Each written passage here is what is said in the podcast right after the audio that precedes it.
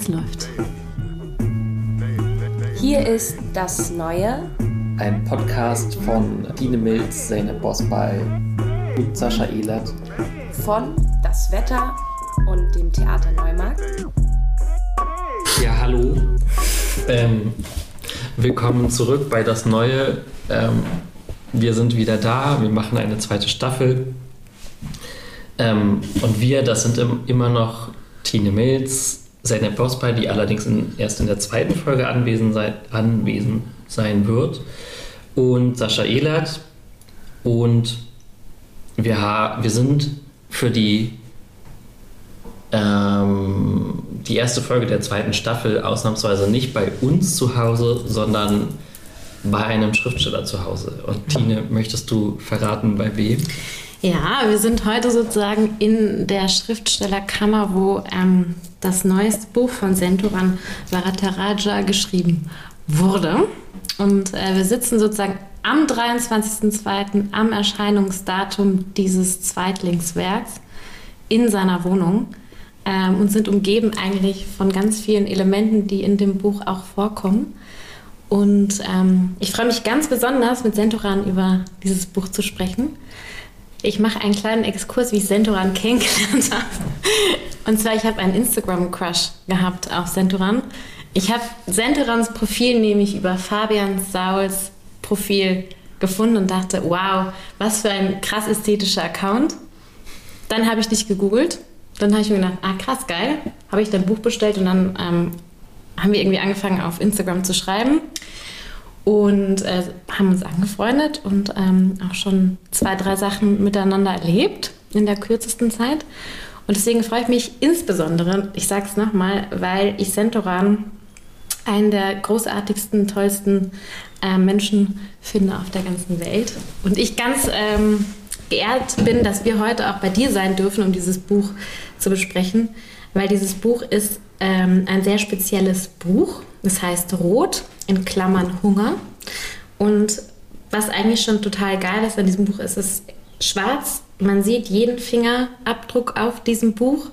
Und es gibt eigentlich überhaupt gar keine Inhaltsangabe hinten drauf. Es heißt nur, das ist eine Liebesgeschichte. Und darauf muss man sich einlassen, auf diese Liebesgeschichte, weil es sind zwei verschiedene Liebesgeschichten, die dieses Buch versucht zu vermengen, zu verknüpfen, aber auch zu trennen, zu verschmilzen, zu verschlingen. Ähm, das Buch animiert wahnsinnig, solche äh, Wortketten auch zu bilden oder so poetisch zu schreiben, weil dieses Buch ist eine Versform, es ist ein Gedicht, es ist ein Gesang, es ist ein Gebet, es ist Prosa, es ist Lyrik. Es ist ein Buch in der Form, so wie ich es noch nie gelesen habe. Weil es sprengt ähm, für mich die Kategorien eines Romans. Es ist zwar ein Roman, steht hier vorne drauf, aber kein Roman, den ich fassen kann. Es ist ähm, eine Zumutung auf vielen Ebenen, dieses Buch zu lesen und das gar nicht irgendwie negativ gemeint, sondern einfach eine Zumutung, weil es, wie ich schon mal sagte, Grenzen sprengt und Tabus bricht und irgendwie in einer Sprachlosigkeit so viel Sprache hinterlässt, die total ungreifbar ist. Klingt alles so verschwurbelt, ähm, aber das Buch ähm, bespricht einerseits die Liebesgeschichte von einem Fall, den wir in ganz Deutschland kennen, und zwar den Kannibalen von Rothenburg, mit dem ich auch aufgewachsen bin und von Kindesbeinen auch Faszination hatte zu diesem Fall, ähm, von Armin Maivis und äh, Bernd Brandau. Brandes, genau. So aufgeregt bin ich, dass ich mir den B schon gar nicht merken kann. Ähm, genau, diesen Fall, darauf müssen wir, glaube ich, jetzt im Moment gar nicht drauf eingehen, ähm, aber werden es wahrscheinlich im Laufe. Ähm, und es ist auch die Geschichte einer Liebe eines Ichs, der auch Sentoran heißt, Züge von dem Autoren trägt oder nicht, ähm, und die verloren gegangene Liebe und dem Hunger nach dem Verlust. Und was heißt Liebe eigentlich überhaupt? Was kann Liebe überhaupt sein ähm, in den verschiedensten Formen? Was sind Begehren? Ähm, was sind die Abgründe von Liebe? Und warum kann Liebe eigentlich nie den Abstand überbrücken, den wir uns wünschen würden, das zu überbrücken? So viel erstmal von meiner Seite. Mhm. Sascha, möchtest du dazu was ergänzen? Ähm, ich ich glaube, ich würde ehrlich gesagt relativ direkt versuchen reinzuspringen in ein Gespräch und würde auch ein Wort aufgreifen, das du benutzt hast, Zumutung. Und tatsächlich ist es ja, würde ich auch sagen, ein Buch, was ähm, ähm, eine Herausforderung ist. Ich weiß nicht, Zumutung, Zumutung Herausforderung, irgendwie meint es für mich auch so ein bisschen das was ähnliches. Ähm, in dem Sinne, dass es streckenweise schwierig ist, weiterzulesen. Und damit meine ich gar nicht unbedingt jetzt nur die Ex, das Explizite, nämlich äh, die, die Explizität, da sagt man das, mit, mit der, mit der, ähm, mit der diese Beziehung ähm, oder mit der beide Beziehungen geschildert werden, sondern ähm, oder beziehungsweise ähm, nochmal noch mal von vorne. Also das Buch ist eine Zumutung nicht nur deshalb, weil, weil es dort ähm, in, um den Fall des Kannibalen von Rothenburg in relativ expliziter Form geht äh, und dementsprechend Sachen geschildert werden, die man sich vielleicht nicht unbedingt vor seinem inneren Auge vorstellen möchte. Und es auf eine Art und Weise so in geschriebener Form fast härter ist, das zu, also es ist härter, das zu lesen, als das in einem Film zu sehen, habe ich das Gefühl sondern auch äh, die Art und Weise, wie ähm, des, der Erzähler über seine Gefühle schreibt, ist schon ist so ähm, deutlich, möcht, möchte ich sagen, dass es manchmal weh tut. Und ich nehme an, dass es dementsprechend auch ähm, durchaus wehgetan haben könnte, ähm, das, dieses Buch zu schreiben. Ähm, würdest du das unterschreiben? Ja, es war. Es ist immer ein bisschen schwierig, über diese Erfahrungen zu, zu reden und ich weiß nicht, ob diese Erfahrungen auch in, in eine Öffentlichkeit gehören, aber ja, es war schwer, dieses Buch zu schreiben und ich würde auch sagen, die Zeit war die schwerste in, in meinem viel zu langen Leben. Und deshalb ist es für mich auch immer noch schwierig, über diesen Text mhm. und aber auch über die Zeit, die dieser Text erfordert hat, zu reden. Mhm. Der Roman hat alles von mir verlangt, er hat alles von mir genommen, er hat auf alles von mir bestanden und es fühlt sich an, als würde nichts, nichts mehr da sein, als gäbe es nichts, was jetzt übrig geblieben ist nach dem, nach dem Hunger dieses Textes. Ja, aber das ist so auch ein Satz, der immer wieder in meinem Gedächtnis geblieben ist. So, Sentoran, ich muss den ähm, Abstand einhalten. Also bewahre den Abstand. Ähm, was ich irgendwie auch so interessant fand, weil ich glaube, da so die ganze Zeit so ein Meandern ist, so was kann Abstand sein, wie nah kann ich eigentlich den beiden Themen kommen, wie nah kann ich der Geschichte des Kannibalen von Rothenburg kommen mit einer, wie auch immer, gearteten Liebesgeschichte. Ähm, und was bedeutet überhaupt, einen Abstand auch zu übertreten? Und das finde ich irgendwie das, was das Buch die ganze Zeit macht. Also es ist wie so ein Balanceakt von, ah, wow, jetzt ist knapp davor, wirklich runterzufallen und dann aber wie so ein Seiltänzer wieder hochzukommen. Also auch wie so mit so einem Abstand, wo ich mir dachte, krass. Und ich kann mir auch vorstellen, dass sozusagen so ein Schreibprozess extrem schwierig war. Wie kriegt man den Abstand hin? Und das war auch eine Frage, die ich so mir immer wieder gestellt habe. Was, was war zuerst da? Also war zuerst der Hunger nach der Geschichte des Kannibalen von Rothenburgs zu schreiben und sich mit Kannibalismus auseinanderzusetzen? Und dann kickte irgendwann so eine Realität rein, äh, wie Trennung oder Liebe oder noch eine andere Erfahrung. Oder ging das von einem anderen Umkehrschluss? So. Jetzt in der Retrospektive kann ich auch nicht den Anfang dieses Romans datieren. Ich kann nicht sagen, wie er begonnen hat, wo er anfing, was zuerst da war und was zuletzt. Was ich mit einer bestimmten Sicherheit vielleicht sagen kann, ist, dass an dem Tag, an dem dieser Fall publik geworden mhm. ist, im Dezember 2002, bin ich gerade 18 geworden. Und in einer Art könnte man vielleicht auch sagen, mit dieser Geschichte bin ich auch erwachsen geworden.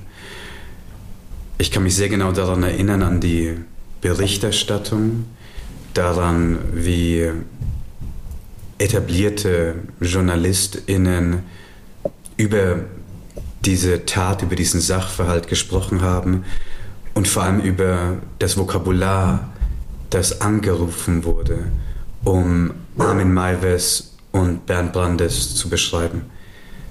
Ich habe in dieser Geschichte keinen Skandal gesehen, kein Spektakel, nichts Ungeheuerliches, sondern Menschliches allzu Menschliches. Und vielleicht war das auch der Grund, weshalb so viele JournalistInnen und die Öffentlichkeit mit dieser ausdrücklichen Härte über diesen Tag und über diese Tat gesprochen haben, weil sie das ganze sprachliche Arsenal mhm. provozieren mussten, um einen Abstand zu finden zwischen sich selbst und dem, was geschehen ist. Mhm. Zwischen dem, was vielleicht so nahe bei uns und unserer eigenen Vorstellung von Begierde ist, dass sie nichts anderes konnten, als durch die Wörter und mit den Sätzen das abzuwehren, das von sich zu halten und damit sich selbst auch nicht anzuschauen. Und ich denke, vielleicht kann Literatur das wenige, was Literatur kann, aber vielleicht kann Literatur das, eine Möglichkeit sein, unsere eigene ungeheuerliche, monströse Gestalt anzuschauen, uns nicht in der Sprache von der Tatsache unseres Gesichtes abzuwenden, sondern anzuerkennen, welche Anarchie, welche Dunkelheit und welche Nacht sich in uns befindet und wie sie sich ausdrückt und in welche Form sie sich artikuliert. Und die Sprache ist nur eine Möglichkeit, das zu sagen. Was ich weiß ist, und das gilt vielleicht für diesen Roman anders als für meinen ersten, dass ich nur so schreiben kann, in diesem Modus, dass ein Text, der noch nicht geschrieben worden ist, mich besitzt. Es ist ein Zustand der, der Besessenheit. Und das sage ich als als jemand, der in einer sehr katholischen Gegend aufgewachsen ist.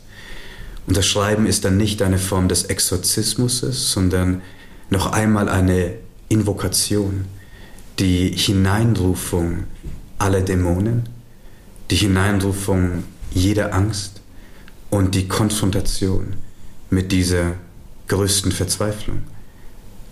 Und sobald diese Gespenster uns bewohnen, dann gibt es keinen Abstand mehr. Mhm.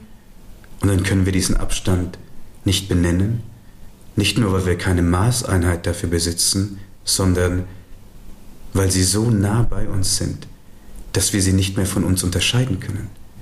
Wir können nicht sagen, wo diese, diese Dunkelheit in uns beginnt und wo sie aufhört, weil sie uns ganz ausgefüllt hat. Mhm. Und wenn wir Ich sagen, dann sagen nicht wir ich, sondern diese Nacht sagt ich anstelle von uns. Ja, es ist irgendwie ganz schön, was du gesagt hast mit dem Katholizismus und sozusagen dem Exorzismus, oder? Also, weil dieses Buch, das habe ich jetzt zweimal gelesen in den letzten zwei Wochen und ich hatte selten, dass mich so ein Buch so ähm, haunted, also so jagt, die ganze Zeit wieder hersucht, so einnimmt. Ähm, und ich hatte auch immer das Gefühl, als hätte ich irgendwas einverleibt in mir, das so in mir jetzt wohnt und immer wieder so anfängt zu brodeln in so einer Dunkelheit. Ähm, und das ist was, was ich mir eigentlich von Literatur oder Kunst oder Theater wünsche, dass das mit mir passiert, weil das passiert viel zu selten. Weil ich mich schon ertappt habe beim Lesen, wo ich mir dachte, boah, krass, jetzt ist der Abstand halt übertreten. Ne? Aber der Abstand ist übertreten, weil ich merke, da ist was in mir drin, was es total anspricht. und aber so unausgesprochen anspricht. Und seitdem ist es so in mir drin. Also es ist wirklich es ist so wie so ein Haunted House. Und das meine ich gar nicht als so Geisterhaus, sondern eher in so einem, boah, es bewegt sich was mit mir und es ist so einverleibt. Es ist so eine, so eine unglaubliche körperliche Erfahrung, auch dieses Buch zu lesen. Es so pendelt auch zwischen so teilweise Ekel, ähm, weil diese expliziten Stellen, wo dann auch beschrieben wird, wie sozusagen B auseinandergenommen wird, das ist ja wirklich, da sezieren die Sätze, auch bildlich in diesem Buch, ähm, diesen Körper, der aufgenommen wird. Und das, das Buch ist wie so ein Körper, der so permanent weiter aufschneidet und viel tiefer reinbohrt. Und das ist schon eine Erfahrung, die habe ich in den letzten Jahren selten gemacht. So. Wir müssen uns die Situation des Lesens vielleicht so vorstellen. Wir öffnen ein Buch wie ein Körper, wir öffnen einen Körper wie ein Buch und wenn wir ein Buch lesen, dann, dann versenken wir uns ja auch in diesen Text. Wir öffnen dieses Buch, wir berühren die Seiten wie Haut mit unseren Fingern, mit unseren Augen. Wir wünschen uns von diesem Buch angesprochen mhm. zu werden und berührt zu werden an einer Stelle unseres Körpers, die wir vielleicht vorher nicht als eine Stelle unseres Körpers identifizieren konnten.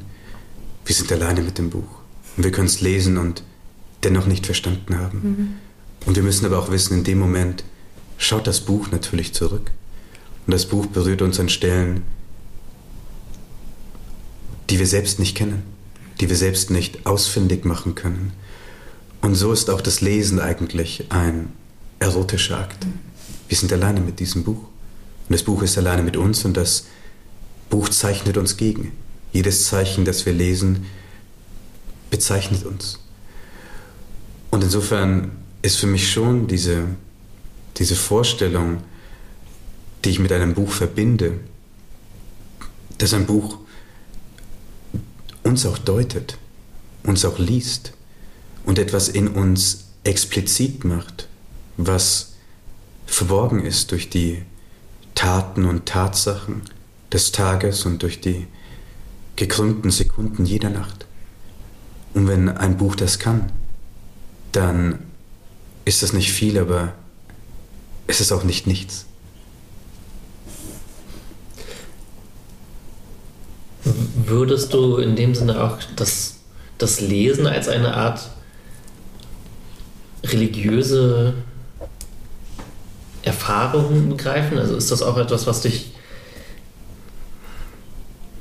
was für dich, der ja selber Autor ist, auch als lesende Person, ist dieser Akt für dich heilig? Ich weiß nicht, ob ich diese Situation und diese Handlung als eine heilige beschreiben möchte, aber biografisch habe ich es so gelernt. Mhm. Du weißt es, Tine, dass ich aufgewachsen bin in einer sehr konservativ religiösen Familie. Mein Vater ist bis zum Ende des Krieges 2009 Christ gewesen, dann hat er seinen Glauben verloren. Und meine Mutter ist bis heute Hindu. Und ich bin aufgewachsen in diesem religiösen Zusammenhang. Und die Symbole haben sich vermischt. Die Symbolik und die Motivik des Christentums und des Hinduismus haben meine ganze Imagination gestaltet. Mein, mein eigenes Gefängnis. Und sie wurden noch einmal formiert durch den Katholizismus, von dem ich umgeben war, in Bayern. Und lesen habe ich gelernt anhand der Bibel. Und die Bibel war tatsächlich das erste Buch für mich. Und ist bis heute in einer Art auch das erste und das letzte, das einzige Buch gewesen. In der Gestaltung meines zweiten Romans sieht man vielleicht die Nähe zu den klassischen Bibelausgaben. Und ich sage es ja an einer Stelle sehr deutlich, das ist mein schwarzes Album, das ist ein Hohelied der Liebe, das ist mein neues Testament. Und in meiner Vorstellung, in meinem Traum von diesem Buch ist das eine Apokryphe, ein Bibelbuch, was nicht kanonisiert worden ist, was nachgereicht wurde, tausend Jahre später. Als ich meinen ersten Roman geschrieben habe, hatte ich diesen, diesen Traum, diese bestimmte Vorstellung davon, wie Schreiben eigentlich aussehen müsste, nämlich, dass die ästhetische Erfahrung identisch ist mit der religiösen Erfahrung. Und mein erster Roman hat Anlass zu diesem Traum gegeben, weil mein erster Roman dieses Versprechen nicht einhalten konnte. Er war zu schwach, um, um das halten zu können. Aber als ich diesen Roman geschrieben habe, Rothunger, wusste ich, dass die religiöse Erfahrung eine ästhetische Erfahrung ist. Mhm. Und ich kann nicht sagen, woher die Sätze gekommen sind und ich kann mit Sicherheit sagen, dass, dass diese Sätze nicht aus meiner Hand kamen mhm. und dass sie nicht von mir geschrieben worden sind. Und darüber zu sprechen ist schwierig, weil wir auch nicht das Vokabular und auch nicht das Verständnis heute dafür haben, für eine so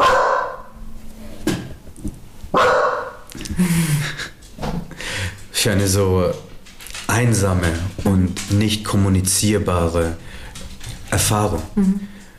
Wenn ich jetzt zurückdenke an die vielen Merkwürdigkeiten, die, die meinen Tag und mein Leben bestimmt haben, als ich diesen Roman geschrieben habe, dann, dann weiß ich nicht, wie ich sie einordnen soll. Mhm. Zum Beispiel, als ich in diese Wohnung vor, vor drei Jahren eingezogen bin, an dem Tag am 28. Januar 2019 kamen einige FreundInnen vorbei und wir wollten zusammen sein. Und ich hatte noch einmal das Klingelschild geprüft, um zu sehen, ob mein Name dort steht. Und dort stand der Name der VormieterInnen. Und sie hießen Rot. Mit TH. Aber sie hießen Rot. Als ich diesen Roman geschrieben habe, bin ich immer um 3.33 Uhr aufgewacht, jede Nacht. Und ich kann mich erinnern, dass ich immer aufgewacht bin, das Erste, was ich gemacht habe, war, auf meinem Handy nachzuschauen, wie viel Uhr es ist. es war 3.33 Uhr. Also nicht die Geist der Stunde, sondern die Geist der Minute. Die Hälfte von 666. es gab also keinen Abstand. Und tatsächlich haben mich alle Tatsachen, jedes Detail dieser Geschichte hat mich bewohnt. Und bis heute bewohnen sie mich. Mhm. Und bis heute verändern sie die anatomische Situation meines Innenlebens. Aber ich finde, das merkt man dem Roman auch an. Also, dass sozusagen so wahnsinnig viele kleine Details auch drin vorkommen, die dich so geprägt haben in der Zeit des Schreibens oder auch wie du Szenen schreibst. Also, ich gucke jetzt, jetzt im Fenster und da steht auch so eine Cola-Flasche, wo die Zigaretten so reingeworfen werden. Und natürlich das Bild, das da drin vorkommt, hängt hinter dir. Ähm, und ich finde auch, dieses Schreiben, dieser Detailbeschreibung, vor allem in der Liebesgeschichte zwischen Senturan und der Frau, ähm, es ist so ein filmisches Schreiben. Also es, ich habe die ganze Zeit wie so einen Film vor mir gesehen, der so abläuft in so verschiedenen Szenen und denke mir so, ah krass, wäre voll der geile, also super ästhetische Film. Also so in so einem dunklen äh, Film noir, den ich total sehe. Und das ist schon, ich glaube, es lebt auch vor allem von diesen kleinen Beschreibungen, also wie ein ein Klingelschild, wie diese Cola-Dose, ähm, wie die Bücher, die auf dem Schreibtisch stehen, wie die Haare auf den Fingern sind. Also so. Dieser, dieser Roman sollte natürlich eine haptische und physische Erfahrung nicht nur auslösen beim Lesen, sondern auch selbst verkörpern und auch artikulieren. Was heißt es, ein Körper zu sein, was heißt es, einen Körper zu haben, wo beginnt ein Körper und wo endet er? Was machen wir mit diesem ganzen Fleisch, mit diesem Material, das wir doch sein sollen, aber über das wir nicht verfügen und über das wir auch nicht bestimmen können? Und was bedeutet es, aber diesen, diesen Wunsch zu empfinden, zerstört zu werden? Ich glaube, es gibt SchriftstellerInnen, und das sind wahrscheinlich die meisten, die schreiben, weil sie Angst vor dem Tod haben. Nicht nur Angst vor dem eigenen Tod, sondern auch vor der Idee des mhm. Todes. Dann gibt es SchriftstellerInnen, die vielleicht schreiben, und das sind wenige und auch wenige, weil sie sterben möchten und nicht sterben können. Aber ich glaube, ich gehöre zu den SchriftstellerInnen, die, die schreiben, um durch die Wörter vernichtet zu werden. Und was heißt es, diese, diese Begierde zu haben, diesen Hunger zu empfinden, diesen, diesen eindringlichsten Wunsch, vernichtet zu werden durch die Hände und den Mund eines anderen Menschen. Mhm. Was macht man damit? Mhm. Deswegen sind alle Beschreibungen von dem Ich-Erzähler, der natürlich nur zufälligerweise meinen Namen trägt, auch Beschreibungen dessen, was es heißt, ein Objekt zu sein. Mhm. Nicht ein Subjekt. Nicht ein Mensch, der handelt, nicht ein Mensch, der eingreift, nicht ein Mensch, der Hände besitzt, nicht ein Mensch, der, der Klauen hat, um die Dinge verändern zu können, sondern der zuschaut, der ausgesetzt ist, der formiert wird, deformiert wird und arrangiert wird durch jeden anderen Körper, der ihn berührt und der ihm begegnet. Äh, es gibt in dem Buch ja auch eine Stelle, da wird aus der Bibel zitiert. Es gibt einige Stellen, mhm. glaube ich. Ähm, genau, aber ich meine eine spezielle, ich, ich weiß nicht, sind es die Johannesbriefe oder so, ich bin kein äh, guter Bibelleser, aber ähm, in, in der Stelle, die ich meine, geht es darum, dass ähm, um das Verzehren des Körper Jesu, äh, das ja irgendwie quasi, wenn man, wenn man daran glaubt, jedes Wochenende in äh, tausenden Kirchen ähm, auf, überall auf der Welt passiert. Die Hostie. Mhm. Ja. In, in, inwiefern ist das vielleicht so eine Art Ursprung von all dem, also diesen, diesem Verlangen, ähm,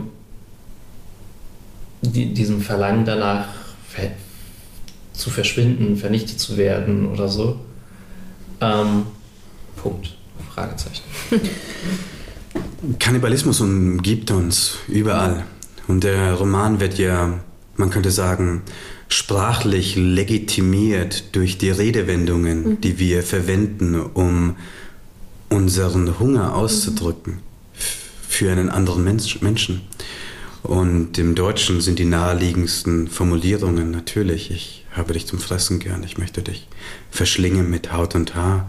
Aber in diesem Roman werden ja auch Sprachen, andere Sprachen angerufen und der Roman beruft sich auf andere Sprachen, um sich noch einmal zu begründen. Mhm. Im Türkischen Yerim Seni, ja, im Englischen I wanna eat you out und so weiter und so fort.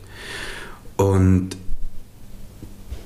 ein weiterer Aspekt ist natürlich das Abendmahl. Wenn ich jetzt, wie sagt man, in einem Fahrstuhl wäre und einen Elevator Pitch geben müsste und den Roman in einem Satz paraphrasieren sollte, dann würde ich sagen, das ist eine kurze Interpretation des Abendmahls. Und das Abendmahl taucht auf in verschiedenen Formen.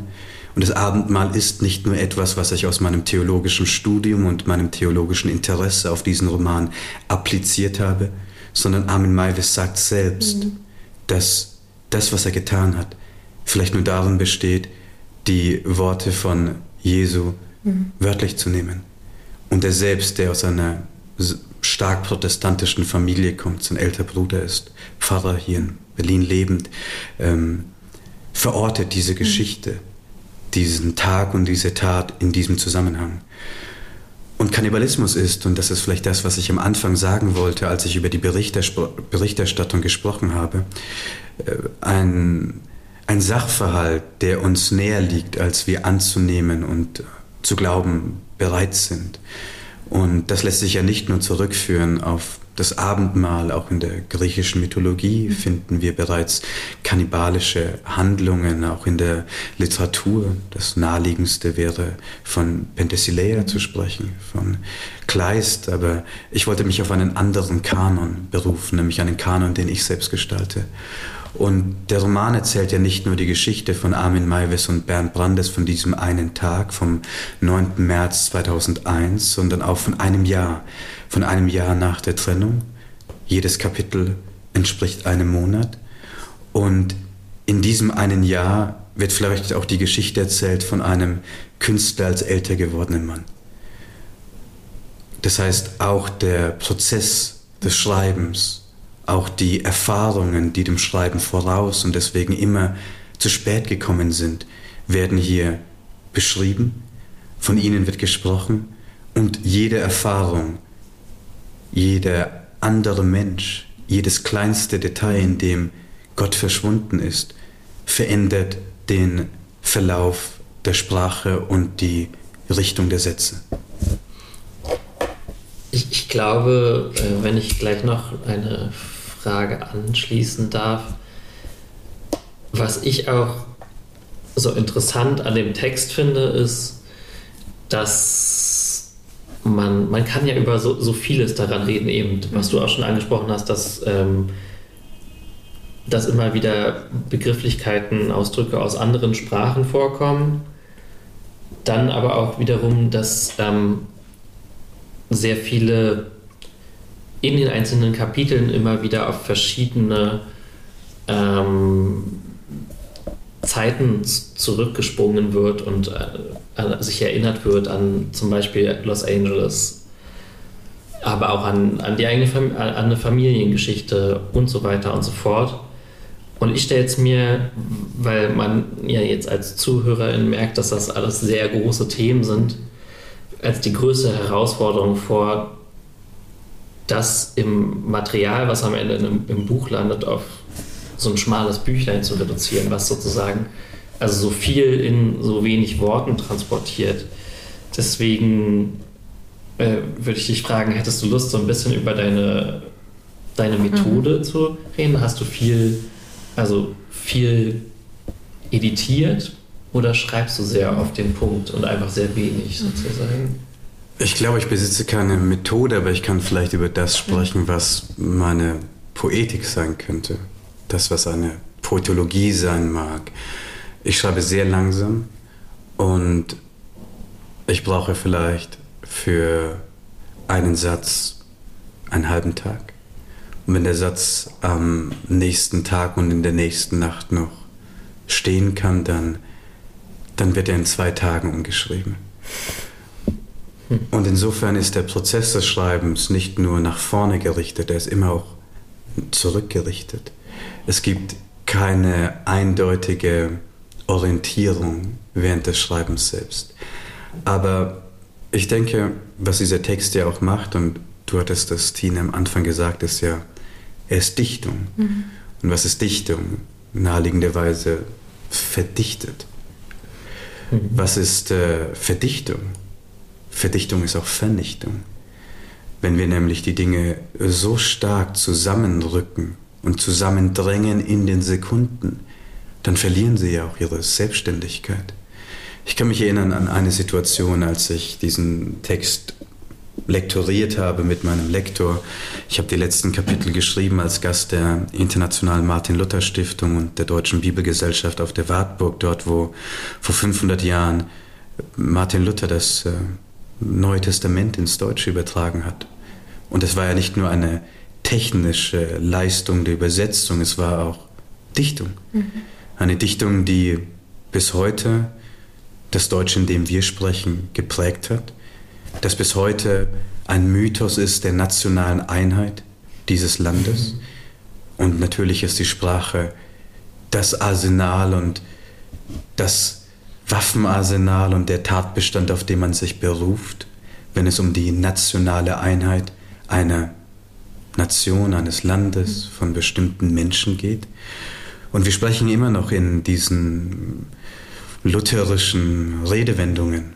Wir sagen Schweiße meines Angesichts, wir sagen Perlen vor die Säue, wir benutzen Ausdrücke wie Ebenbild. Mhm. All das sind dichterische Leistungen, die von diesem Ort her von diesem Ort, wo es immer zu viel Himmel gab, ausgehen. Und mein Lektor sagte, was ist eine gebogene Minute? Und ich musste ihm das erklären, um ihn auch einzuführen, nicht in das, was meine Methode ist, sondern in das, was die Poetik dieses Textes ist. Und ich sagte zu ihm, die Situation, die gerade beschrieben wird, dauert eine Minute. A und B sitzen im Auto und A und B sehen die Dinge durch die Windschutzscheibe hindurch. Die Windschutzscheibe aber bricht alle Gegenstände nach den Gesetzen der Optik. Das heißt, sie sind auch gebogen nach dem Willen des Glases. Und wenn diese Situation eine Minute lang dauert, dann ist nicht nur all das, was A und B durch die Windschutzscheibe sehen, gebrochen und gebogen, die Windschutzscheibe selbst ist gebogen, sondern eben auch diese Minute. Und so, glaube ich, verfährt dieser Roman durch Dichtung als Vernichtung, mhm.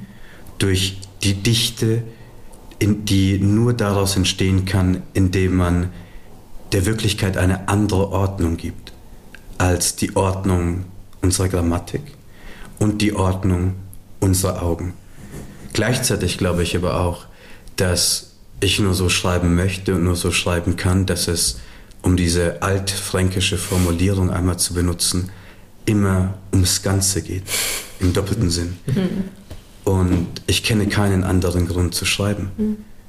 Und in der ganzen Partikularität und Individualität menschlicher Erfahrung, in unserer ganzen Subjektivität, ist die ganze Objektivität dieser Wirklichkeit eingegangen.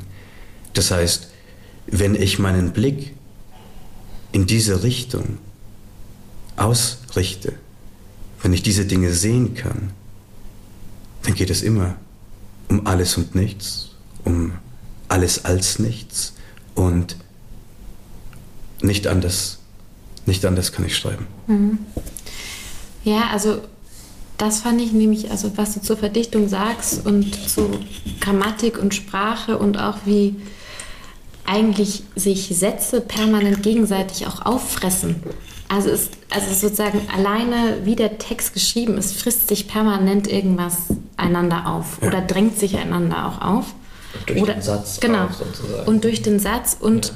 was ja auch das Besondere ist, man ist es nicht gewöhnt, einfach zu brechen innerhalb eines Wortes ohne Trennung. Also es bricht permanent am Ende des Satzes. Also es ist wie so, als wäre was abgebissen. Mhm. Ähm, was nochmal on top wie so eine äh, körperliche Seherfahrung auch ist, an die man sich erstmal gewöhnen muss. Ich bin sehr stark geprägt von diesem einen Satz von Hegel. Und Hegel sagt, dass die Darstellung der Idee wesentlich ist. Mhm. Also Form und Inhalt sind identisch. Und wir haben ja vor allem auch in Deutschland diese Vorstellung davon, dass Form, wenn wir über Prosa sprechen und nicht über Lyrik, nur einen Zweck hat, einen Sinn, nämlich das Transportieren des sogenannten Inhaltes. Und ich bin bis heute immer wieder erstaunt darüber, dass wir doch durch eine, sagen wir, marxistische, durch eine postkoloniale, durch eine feministische, durch eine queer-feministische Kritik am traditionellen Roman durchgegangen sind. Und immer noch schreiben Menschen so, als hätte all das nicht existiert. Mhm.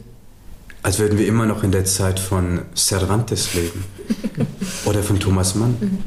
Man schreibt die konventionellsten Romane mit der konventionellsten Dramaturgie und Chronologie. Man glaubt an den Plot. Man schreibt immer noch Familienromane, so als würden wir immer noch zur Zeit der Buddenbrocks leben. Und das erstaunt mhm. mich auf eine, und das ist die einzige Art, wie ich Staunen und Erstaunen kenne, auf die naivste und kindlichste Weise. Mhm. Für mich war, als ich meinen ersten Roman geschrieben habe, von Anfang an selbstverständlich, dass ich mich, wenn ich etwas schreiben möchte, was so noch nicht geschrieben worden ist, was nicht Teil ist einer Literatur oder eines Kanons, eines zukünftigen Kanons, einer möglichen Literatur, nicht berufen kann auf die bereits etablierten Formen des Erzählens. Mhm. Ich kann mich nicht berufen auf die Kategorien, die wir Gattungen nennen, sondern ich muss eine Form finden, die anders ist. Mhm. Und ich glaube daran, selbst wenn Menschen etwas erzählen, was noch nicht Teil ist einer Literatur wie der deutschsprachigen Literatur, sobald sie eine alte Form nehmen, wird das mögliche Neue mhm. Sofort einkassiert. Mhm. Das heißt, jeder Text bedarf seiner eigenen Form. Mhm. Und die Form für diesen Text ist eine strenge, in jeder Hinsicht. Wir haben es zu tun mit einem Diptychon, mit zwei Tafeln. Mhm. Die erste Tafel ist A, die zweite Tafel ist B. Es sind in jeder Tafel zwölf mhm. Kapitel. Abwechselnd wird erzählt von dem einen Jahr nach der Trennung und von dem einen Tag der Begegnung. Also von dem einen Tag der absoluten Verbindung. Gleichzeitig aber auch bricht der Text immer wieder auf in Lyrik, in Gedichte, weil er von Anfang an nur Lyrik und ein langes Gedicht oder wie du es richtigerweise gesagt hattest, Tine, ein langes Gebet und ein langer Gesang ist. Das sind also keine Prosa-Passagen im einfachen Sinne. Dann aber gibt es auch keine Silbentrennung. Und wenn es ein Buch ist über Trennung und die Schwierigkeit und die Verzweiflung der Verbindung, dann dürfen die Wörter auch nicht nach dem Gesetz der Orthographie getrennt werden. Wenn keine Trennung eine Regel kennt, mhm. wenn keine Verbindung dem Regelwerk, mit dem wir aufgewachsen sind, gehorcht, zusätzlich führt aber die Situation, dass alle Wörter einfach aufbrechen können, dass sie nicht getrennt werden in dieser kleinen Einheit der Silben, dazu, dass alle Begriffe verunsichert werden. Sie brechen einfach ab am Ende der Zeile und wir fangen an, sie anders zu lesen, weil nicht die Wörter zittern, sondern unsere Augen, mhm. weil wir unseren Augen nicht trauen können. Und dann lesen wir natürlich anders. Wir lesen vielleicht geduldiger, aufmerksamer, zärtlicher. Wir lesen vielleicht mit einer offenen Hand, die bereit ist, die Sprache und die Wörter unseren eigenen Körper berühren biegen, brechen und vernichten mhm. zu lassen. Und so ist dieser Roman gestaltet. In der Mitte gibt es ein mhm. doppelseitiges Bild von meinem Freund Kurt Bille, der auch die Gestaltung des Romans ähm, geplant und ausgeführt hat, mit dem ich auch im Haus von Armin Maives und von Bernd Brandes war. Und so ist dieses Buch vielleicht ein Testament auch im doppelten Sinn, nicht nur ein Zeichen des Bundes, der Freundschaft, sondern auch des Vermächtnisses, der Zeuginnenschaft. Und auch hier wieder nur das, ein Zeichen der Freundschaft.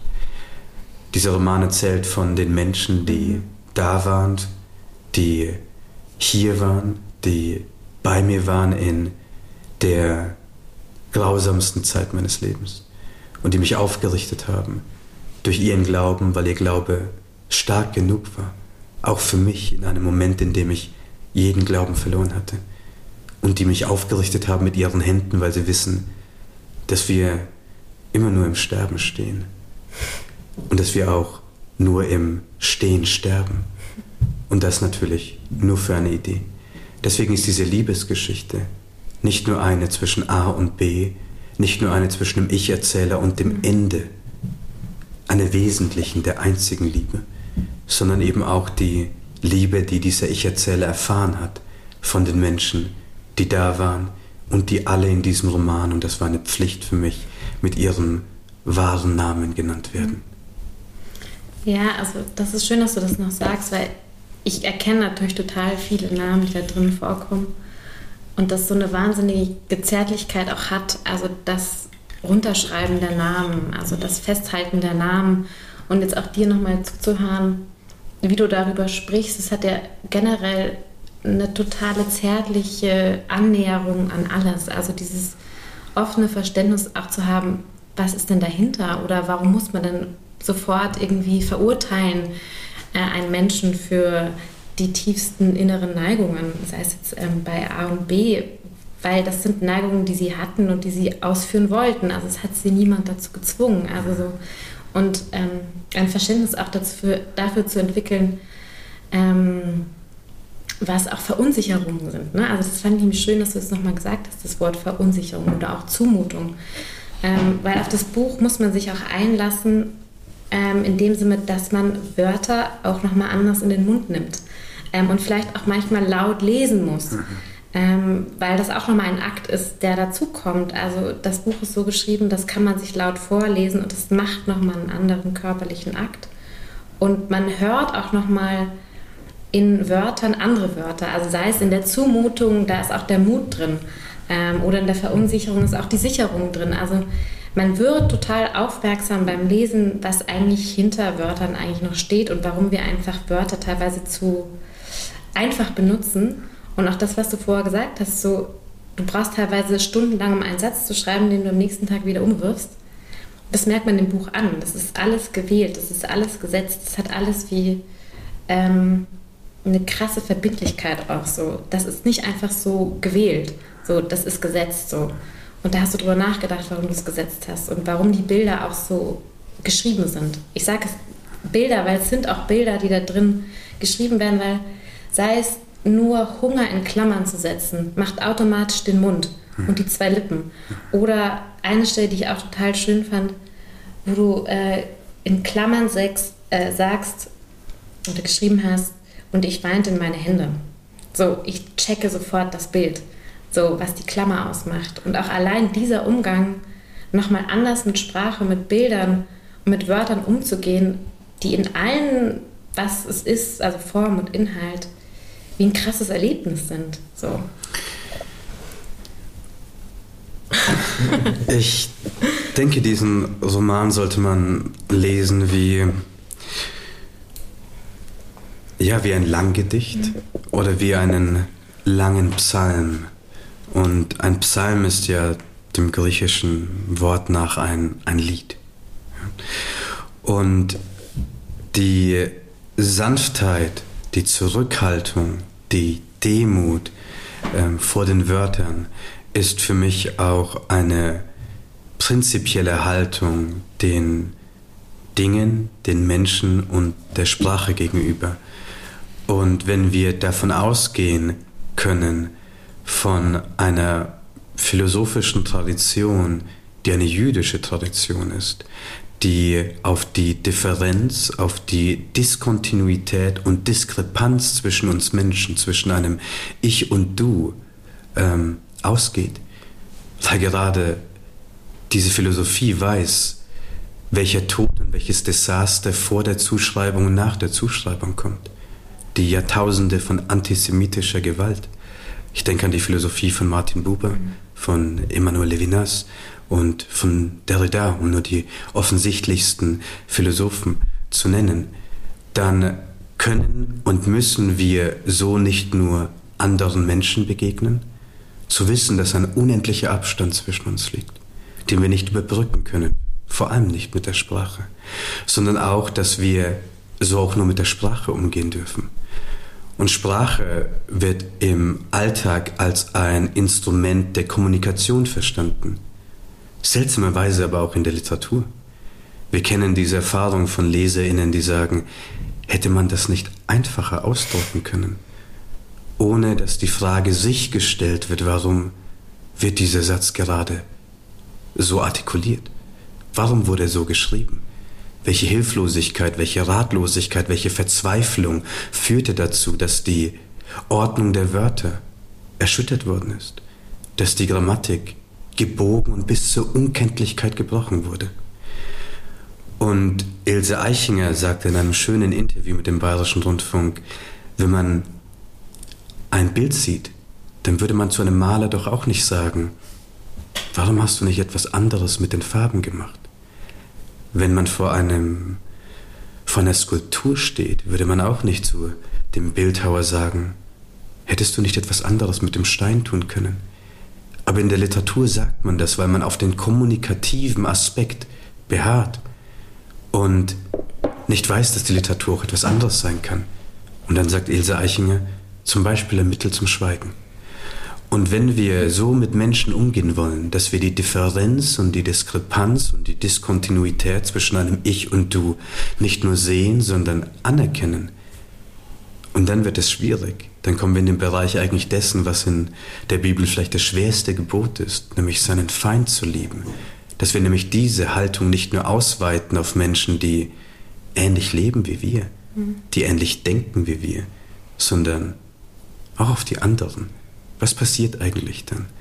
Und meine Haltung zur Sprache ist eben genau die, zu sagen, wenn wir uns kein Ebenbild und kein Bildnis machen dürfen von einem Du, wenn wir nicht unsere Projektionen auf diesen Menschen anwenden dürfen und diesen Menschen nach unseren Projektionen verformen, warum machen wir das mit der Sprache? Und auch hier glaube ich, es gibt eine lange literarische, eine Skepsis, eine Tradition, der ich mich lange Zeit früher aus Gründen der Sentimentalität und vielleicht des einfachsten und falschen Schmerzes zugehörig gefühlt habe, die davon ausgeht, so wie das eben Menschen auch empfinden, die nicht schreiben, dass die Wörter uns betrügen, dass die Wörter uns in eine falsche Richtung lenken, dass wir den Wörtern misstrauen müssen, dass die Wörter nicht das sagen, was wir wirklich, was wir wirklich meinen. Und ich glaube, warum tun wir das? Warum projizieren wir unsere eigenen Erfahrungen, Unsicherheiten auf, auf die Sprache? Was hat die Sprache mit unseren Ängsten zu tun? Warum ziehen wir die Sprache dafür in Verantwortung? Warum nehmen wir sie in Haft für unsere Wünsche, für unsere Zuschreibungen? Und wenn ich als Christ spreche und wenn es wahr ist, was, was in der Bibel steht, dass am Anfang das Wort war und das Wort war bei Gott, weil Gott das Wort ist, dann müsste ich doch sagen, ich bin weniger als ein Wort. Ich bin geringer als ein Wort. Im Vergleich zu einem Wort bin ich nichts. Und ich glaube, wenn wir den Abstand wahren wollen, das heißt den Respekt, wenn wir die Dinge, die Menschen, die Sprache nicht zurichten wollen nach unserer Willkür, nach unserem Willen, wenn wir nicht wollen, dass unser Wille geschieht, dann müssen wir von unten sprechen. Und von unten sprechen wir auf unseren Knien, wenn wir beten. Das ist die Haltung dieses Romans, nicht nur den Menschen gegenüber, nicht nur den Dingen und Details gegenüber, nicht nur der Sprache gegenüber, sondern der ganzen Zeit gegenüber, von der er erzählt. Mhm. Nämlich zu sagen, ich spreche von unten, ich stehe unter den Dingen, verglichen mit einem Wort bin ich nichts. Es ist bei, bei dem ganz, also ich musste die ganze Zeit, als du die Passage gerade gesprochen hast, über die Bibel, am Anfang war das Wort. Ich, hab, ich dachte, wenn du es nicht sagst, dann muss ich es jetzt sagen, weil es schreit so danach. Und auch wenn sozusagen das Wort am Anfang war, dann sind wir nichts, dann sind wir die Null. Dann sind wir das Nichts. Und du schreibst auch wahnsinnig viel über diese Null. Also einerseits als das Sinnbild für, dass es alles verschlingt und alles reinfällt und die Null aber auch wie so ein, natürlich automatisch wie ein Mund ist, ein geöffneter Mund, wo alles reinfällt.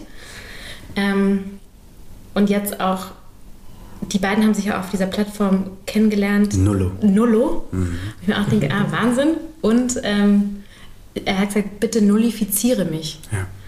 Es ist eben auch hier ein, ein, ein Roman, der obwohl er im gleichen Ton geschrieben worden ist. Und das ist, was ich vorhin vielleicht kurz ähm, andeuten konnte, nämlich eine Literatur, die keinem Plot gehorcht, ja? ähm, sondern die, ähm, wie in der katholischen Liturgie, man nennt das ja dann äh, recto tono, ja? wenn der Priester in einem Ton spricht ja?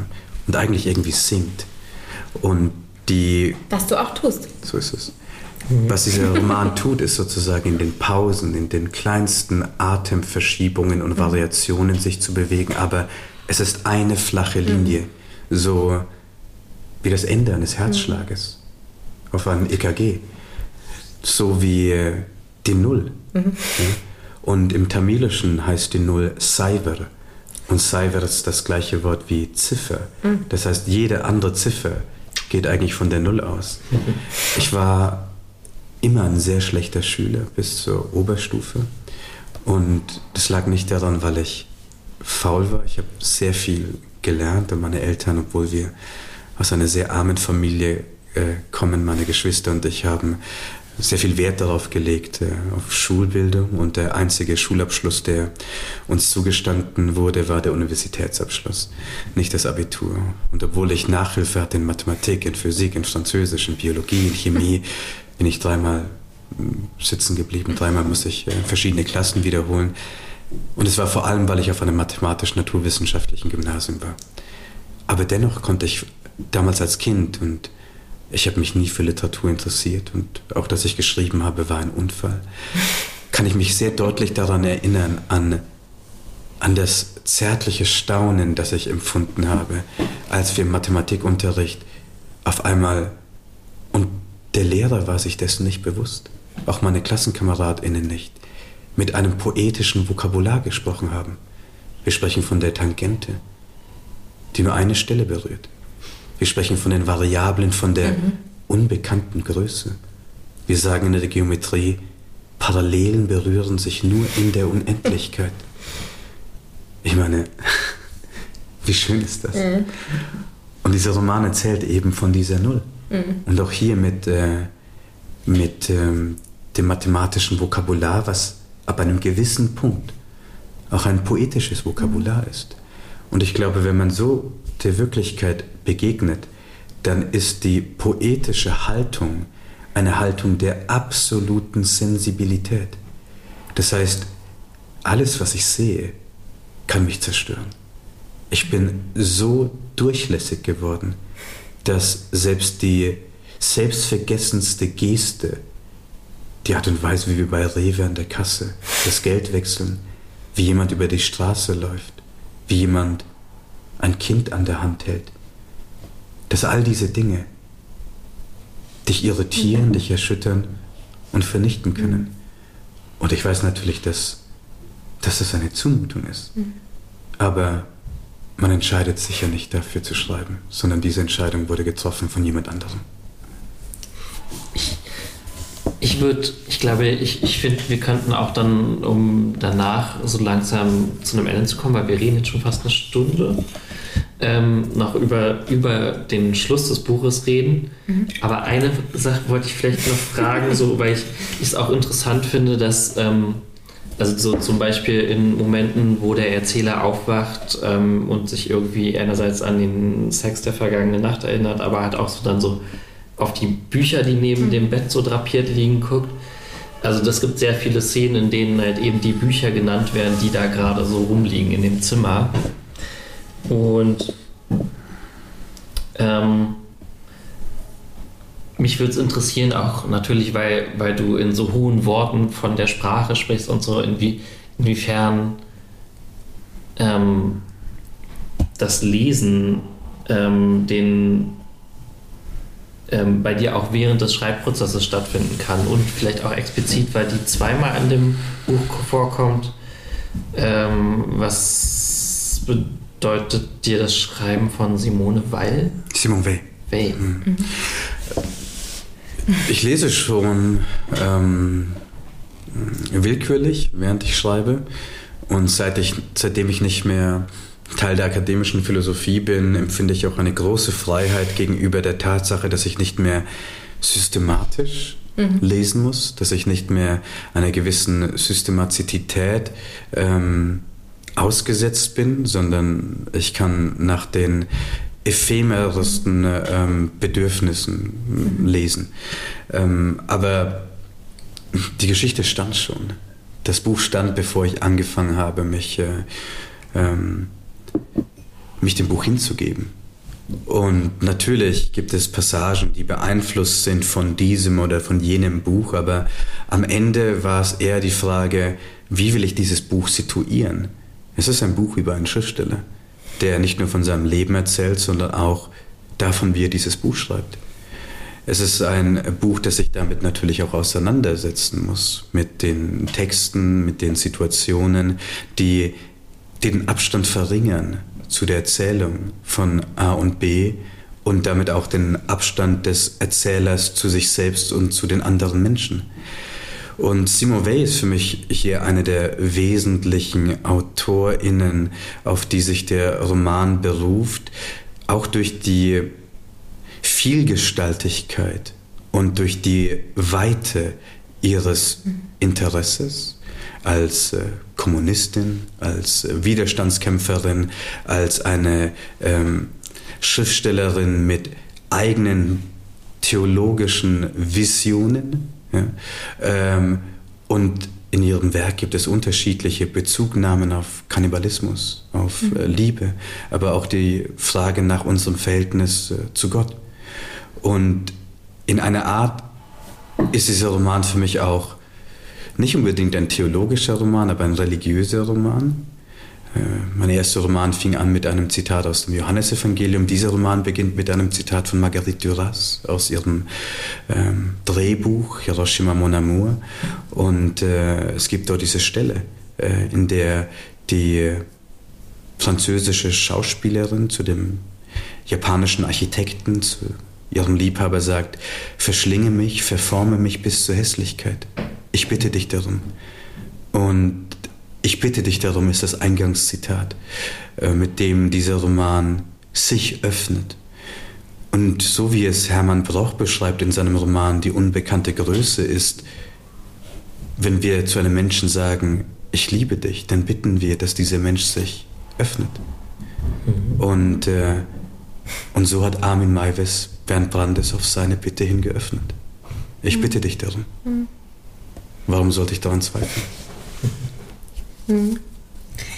Ähm, ich finde es eigentlich ganz schön, wenn man mit sowas äh, enden würde, mit Ich bitte dich darum. Ähm, das klingt vielleicht blöde, jetzt diese Überleitung zu finden zu dem Ende, aber ich denke so, also ich will das gar nicht so religiös auch sagen, aber ich bitte euch, dieses Buch zu öffnen, weil es wie eine Öffnung ist in verschiedenste Öffnungen. Mhm. Ähm, und also noch eine Sache, also so, ähm, ich finde, auch wenn man dieses Buch nicht versteht, versucht es zu verstehen, weil ich glaube, es ist eine krasse Erlösung von vielem auch, was man selber in sich trägt, das zu lesen. Und ähm, eigentlich würde ich gerne noch was sagen, was ich vor die ganze Zeit sagen wollte, weil ich will eigentlich noch eine wirklich andere tolle Schriftstellerin ähm, erwähnen, und zwar Karosh Taha, die auch hinten drauf geschrieben hat, auf einem Blurb. Ähm, ja, ich finde, das trifft das eigentlich total gut. Äh, sie sagt, weil du aus einer Zukunft kommst, also ein Schreiben aus der Zukunft. Und von dort ist dieser Roman zu uns gekommen. Und das finde ich eigentlich, eigentlich die beste Beschreibung. Es ist eine Zukunft, die sich eröffnet. Deswegen auch noch, ich bitte euch, dieses Buch zu öffnen, weil ich finde das wirklich eine Sensation, um jetzt noch Caroline Emke zu zitieren, die auch etwas über dieses Buch schreibt, weil es ist wirklich ähm, eine krasse Erfahrung auf allen Ebenen. Also sei es inhaltlich, ähm, ästhetisch, und ich freue mich besonders, dass wir mit dir darüber gesprochen haben, weil ich hatte die ganze Zeit deine Stimme im Ohr, als ich das gelesen habe. Und ich hoffe auch, dass unsere Zuhörerinnen deine Stimme im Ohr haben, weil ich finde, wie du darüber sprichst oder auch das, was du vorher sagtest mit dem Singen der Psalmen, das ist ein Psalm und wenn man dich sprechen hört darüber, dann versteht man das Buch nochmal besser und umso schöner, dass du mit uns darüber gesprochen hast. Weil ich glaube, die Stimme wird auch bei den Leserinnen im Kopf und im Körper bleiben. Danke für eure Zeit und danke für eure Geduld.